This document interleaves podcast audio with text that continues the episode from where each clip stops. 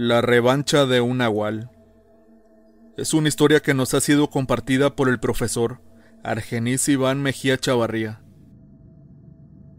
Soy originario del estado de Veracruz, pero llegué a un pueblo llamado Santa María Tanguistengo para buscar otra forma de vida.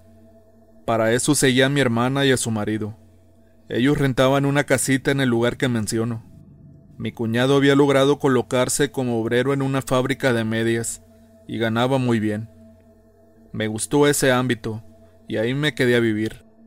Tiempo después logré entrar a una fábrica también y con mi sueldo pude lograr muchas cosas.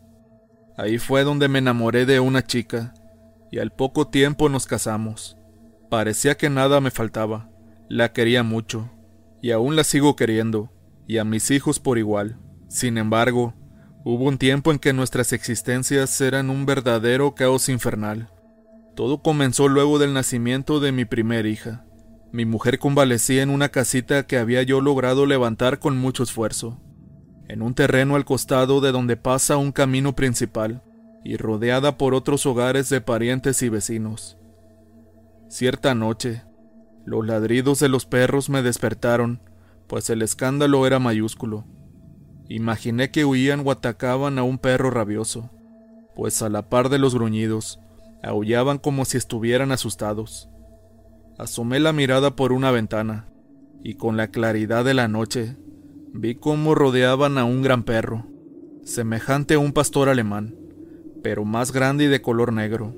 Imponente aquel animal. No le di mayor importancia al asunto, pues aquel perro enseguida se retiró. La calma y el silencio imperaron.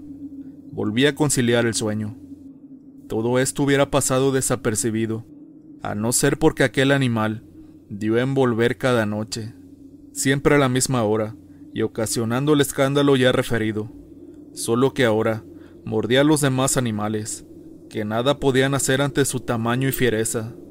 Por tal motivo, los perros que ahí teníamos comenzaron a tenerle miedo, y ya casi no se metían con él, aunque nunca dejaron de ladrarle. Al verse un tanto libre en sus actos, el perro extraño llegaba hasta mi puerta y la arañaba, como si quisiera entrar, o bien daba vueltas y vueltas alrededor de la casa. Una noche al asomarme por la ventana, lo miré caminar parado en sus patas traseras y apoyándose con las de adelante sobre las paredes. Eso me causó gran espanto. No me atreví a salir a enfrentarlo. Nada más se me ocurrió poner en la azotea de la casa un par de maderos y colocar un foco.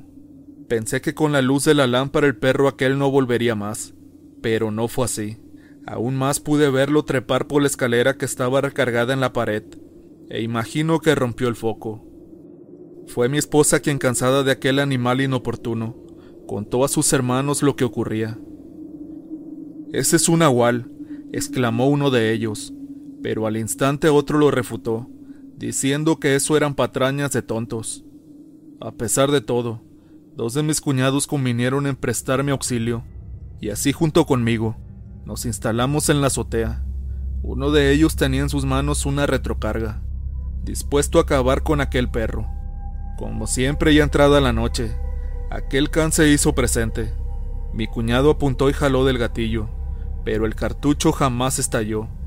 De inmediato cambió el proyectil lo hizo hasta por tres ocasiones, siempre con el mismo resultado.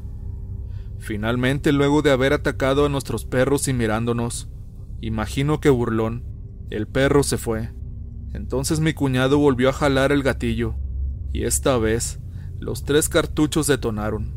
Por varios días nos empeñamos en terminar con aquella bestia de ese modo, hasta nos atrevimos a corretearlo, eso sí armados con el fusil y un par de machetes. El perro invariablemente tomaba camino al panteón, que no estaba nada lejos de la casa, donde entre los matorrales y magueyes que había junto a la barda de cantera, desaparecía sin dejar rastro alguno. Al ver aquello por dos ocasiones más, uno de mis cuñados lo esperó ahí, montado en la barda, mientras yo y mi otro cuñado lo correteábamos. El ser del Averno siguió su mismo camino de huida. Mi cuñado desde lo alto de la barda, con el fusil listo, lo vio meterse a los matorrales pegados a la barda del panteón. Creímos que estaba acorralado. No había otro sitio a donde pudiera ir. pero cuando lo buscamos ahí no había nada.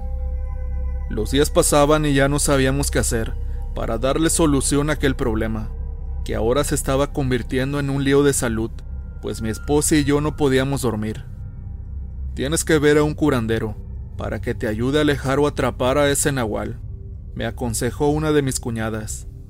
De principio me rehusé, pero al final hice caso a sus recomendaciones. Al pueblo había llegado un curandero paisano mío, aunque de una zona diferente de donde yo soy originario.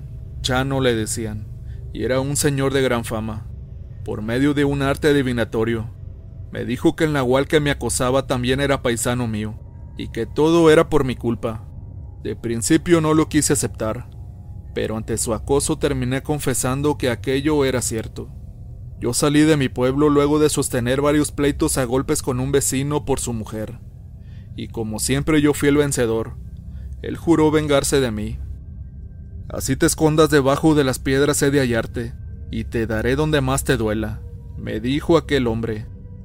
Bueno, necesito aceite comestible de siete casas junto con sal, agua, un lazo grande y nuevo. Fue el pedimento de aquel brujo. Yo me apuré a conseguir todo eso y nos preparamos para atrapar al nahual. El día señalado y antes de la hora acostumbrada a llegar el nahual, el brujo hizo un círculo con lo que me pidiera y extendió la soga, igual en forma de un círculo. Marcó con una cruz los cartuchos de la retrocarga y nos pusimos a esperar. El animal apareció como de costumbre, pero esta vez no atravesó el patio. Se limitó a olfatear el aire. Imagino que sospechó la trampa. Al ver esto, el brujo ordenó que lo atacáramos y así lo hicimos. En esta ocasión, el fusil accionó a la perfección, pero no logramos acabarlo aún así. Este salió como pudo, pero lo perseguimos hasta donde siempre desaparecía. Rodeamos el sitio y con gran cuidado revisamos, pero no había nada. Solo un pequeño rastro de sangre. ¿Qué ocurrió? pregunté. El malvado perro no volverá más. Sabe que estamos preparados y no volverá, créanme. Además verido. Miren ahí la sangre, contestó el brujo. Pero ¿a dónde se fue? ¿Por qué siempre lo perdemos aquí de vista? El infeliz Nahual abrió una puerta dimensional, que es capaz de atravesar el espacio. Déjenme explicarles mejor. En un panteón de su pueblo, a través de una barda como esta, él hizo la puerta. O sea que si él entra allá, saldrá aquí, en este espacio y viceversa. La explicación del curandero me resultó una cosa tan increíble. Sin embargo, a pesar de todo, aquel nahual que por tanto tiempo nos acosara a mi familia y a mí, jamás volvió a regresar.